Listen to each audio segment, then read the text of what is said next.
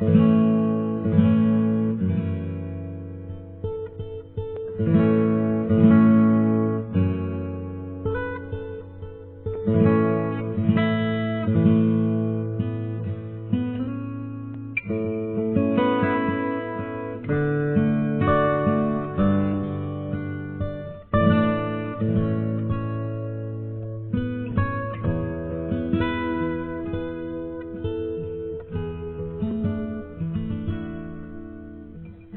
Welcome to Faith Radio Online Simply to Relax.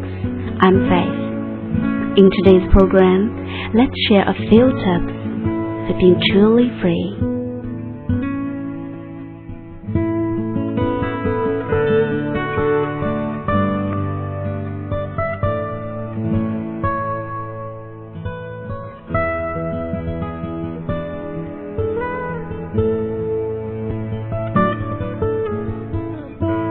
If you're quick to take offense, then you'll be under the control of those whom you find offensive.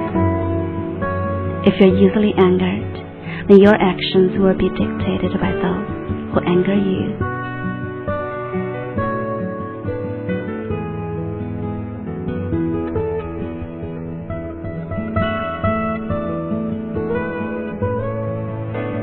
If you're obsessed by what other people think, then you will be imprisoned by their thoughts.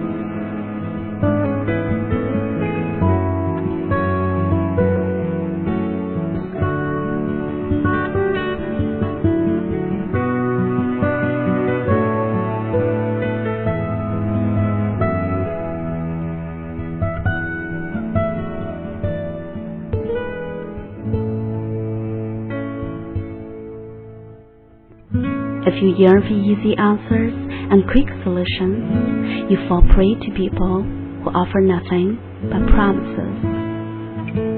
If you find the truth too difficult to bear, you'll be enslaved to those who tell you what you want to hear.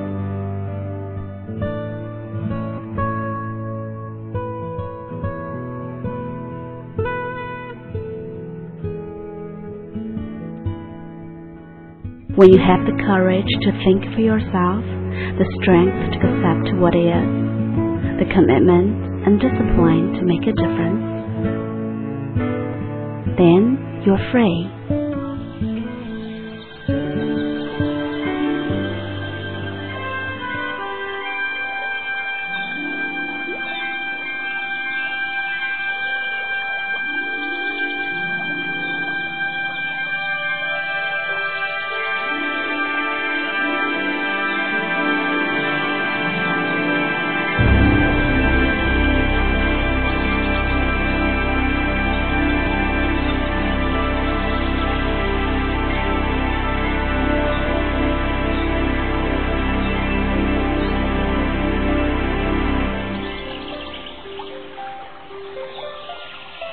You are truly free to live with purpose, joy, and fulfillment.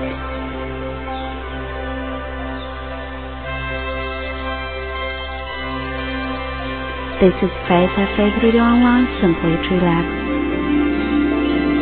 Let your life be defined not by your reaction to what others do, say, or think, but rather by your own unique vision. Raise your eyes above the pettiness and follow the path of the greatness that is within you.